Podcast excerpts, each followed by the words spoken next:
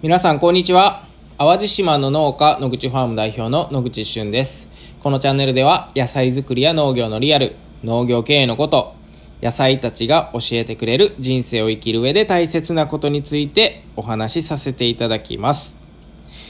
えー今日のテーマは社長がスタッフを雇い入れた時っていうテーマでお話をさせていただきます。でこれね昨日、えー僕は労務管理農業版のね労務管理の研修会っていうのに参加してきました。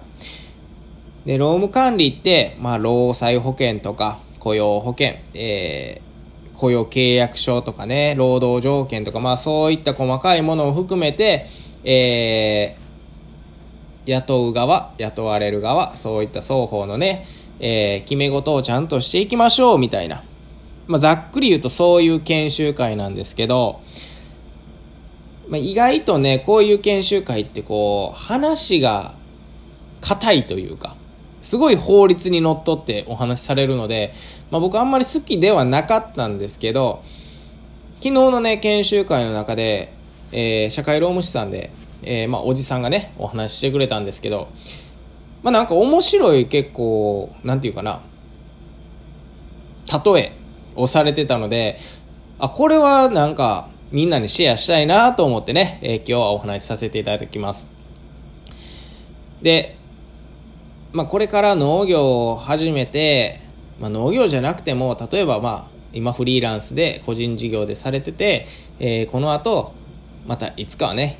えースタッフが欲しいなとかいやもうすでに今スタッフちょうど雇い入れしたとこなのよっていう方にとってはもしかして参考になるかもしれないので、えー聞いてもらえれば嬉しいです。で、えー桃太郎と猿が登場してくるんですけど、えーこれ何に例えられてるかっていうと、えー桃太郎は社長さん、えー猿はスタッフさんという例えなんですけどじゃあ、えー桃太郎のお話から紐解いていくと。まずは桃太郎は村を襲ってくるね。鬼たちがいると。でそれを退治したいって思うんですね。で、えー鬼ヶ島に行くわけですけど一人じゃなかなか戦えないと。やっぱり仲間が必要だということでね求人を募集するわけです。で僕と一緒に悪い鬼退治してくれる人いませんかと。で1日にね報酬としてきびだんご10個あげます。どなたかいませんか？そしたらその求人を見てきたのがお猿さんなんですね。であ僕一緒に行きますよと。桃太郎さん一緒に鬼ヶ島行きましょうって。まあお猿さんもね鬼を倒す気満々なんですけれども、えーじゃあ桃太郎さんがねお猿さんに契約書を渡すわけです。1お猿さんは鬼ヶ島で鬼退治をしてくださいね。2僕、えー桃太郎はお猿さんに対して村を出発してから帰ってくるまで毎日10個のきびだんごを渡します。っていう契約書を渡すんですね。で物語の中ではこの契約書以上でも以下でもないというか分かりましたいう感じでついていっちゃうんですけど実際これリアルな職場やったらどうですか？ってなった時にお猿さんって結構なんかこうまだ分からないことがたくさんあるから結構不安ですよね。で何が不安かっていうといやちょっと桃太郎さんこれ僕怪我した時どどうどないなるんですか？とか。桃太郎さんあの鬼と戦うんいいんですけど決着つくまでずっと戦うんですか？まあそもそも鬼がめちゃめちゃ強くて僕たち負けたらどうなるんですか？報酬払ってもらえるんですか？とかね。こうお猿さんからしたらねリアルだったらですよ。リアルだったらえー、こんな時どうするん？みたいな。えーそういう不安っていうのが結構あるんじゃないかっていう、まあ、お話やったんですけど、まあ、なので、えー双方でね、えーちゃんとトラブルが起きないようにこんな時はこうしましょうっていうのを、まあ、桃太郎とお猿さんに例えてねちゃんと決めときましょうねっていうお話なんです。で、えーお猿さんからしたら分かりましたと。桃太郎さん一緒に行きますが、えーその前にもうちょっと詳しいこう契約内容を教えてくれませんかと。いうわけです。で桃太郎ああそうやねそうやね。分かった分かったと。よし、じゃあ契約内容ちゃんと細かく書いたから、これどうぞ言うて渡した契約内容が、えー、まあ一つ目が、例えば、契約期間は10年ですよと。まあ、10年間戦ってください。でも10年終わったら更新はしません。2、お猿さんは毎毎日、鬼が現れて、現れてから帰るまで、基本的には戦ってください。4、あ、じゃ3、休憩は適時行ってくださいね。鬼が休憩している間がお猿さんの休憩ですよ。その後、まあ、いろいろあります。えー、休日は鬼が出てこない日ですよ。ね、鬼が出てこないからお猿さんもその時は休んでね。その後は、毎日きびだんご10個あげます。有給はなしですよ。お猿さん、もし、あなたが弱い時はやめてもらう時もあります。怪我をした時は労災が入、労災に入ってるんで、まあそれは安心してくださいね。武器はこちらが用意するんで、それを使ってくださいとかね。えー、まあいろんなお話がありましたよ。で、えー、お猿さんは思うわけです。いや、細かい契約書作って言うたけど、これはこれでちょっと、ちょっと大変そうやな、みたいな。だって毎日、ほぼ毎日10年間働くんですか。鬼の強さも分からへんのに、そんなん無理やわってなるかもしれへんし、休憩は鬼が休憩している間って言って、ほな鬼が休憩せんかったらどないすんねんと。で、休日は鬼が出てこない日。鬼が出てこうへん日はいつか分かれへんってことは言うずっとピリピリしとかなあかんとかね。有給ないんかいとかね。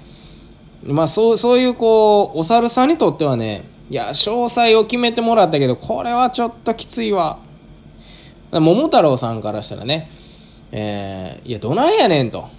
だってそんな鬼ずっとね、な暴れてて、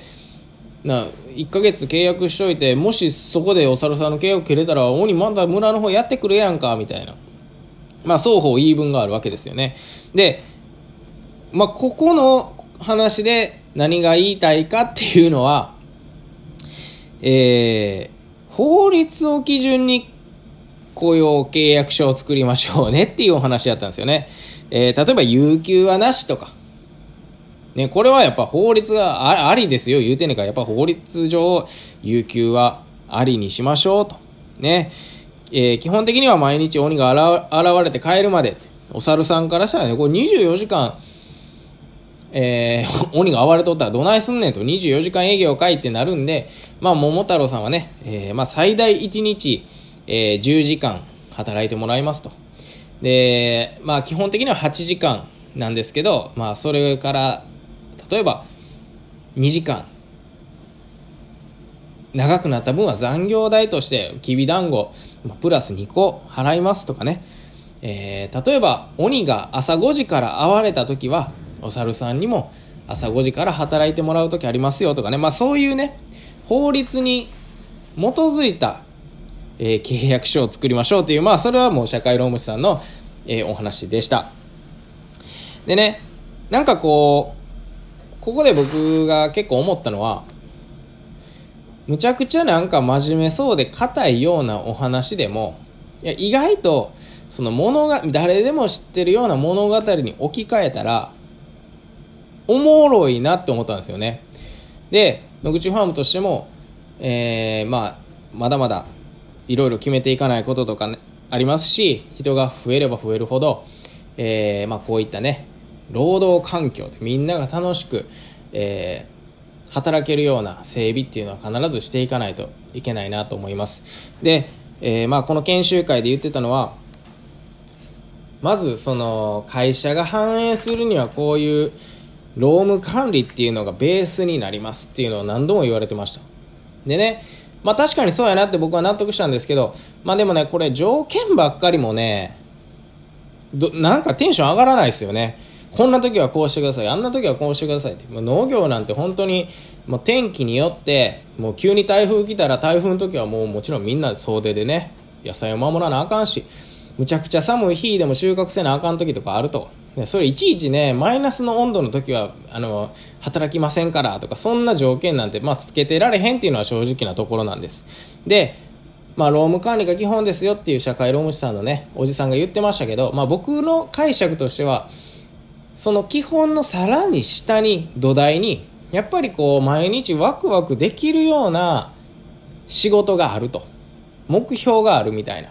えー、まあ仕事をすることで誰かが喜んでもらえるとかね、まあ、そういったなんかこうみんながワクワクできる状態っていうのを作るのが、えー、まあ桃太郎の真のお仕事というか本質というかね。その上で、えー、何かしらの条件をしっかり提示してあげるっていうのが、まあ、大切なのかなっていう気づきが昨日ありました。ということで、えー、今日は、今日はというか今日のお話は、えー、昨日聞いた、えー、労務管理の中の桃太郎とお猿さんのお話でした。それではまた次回お会いしましょう。バイバイ。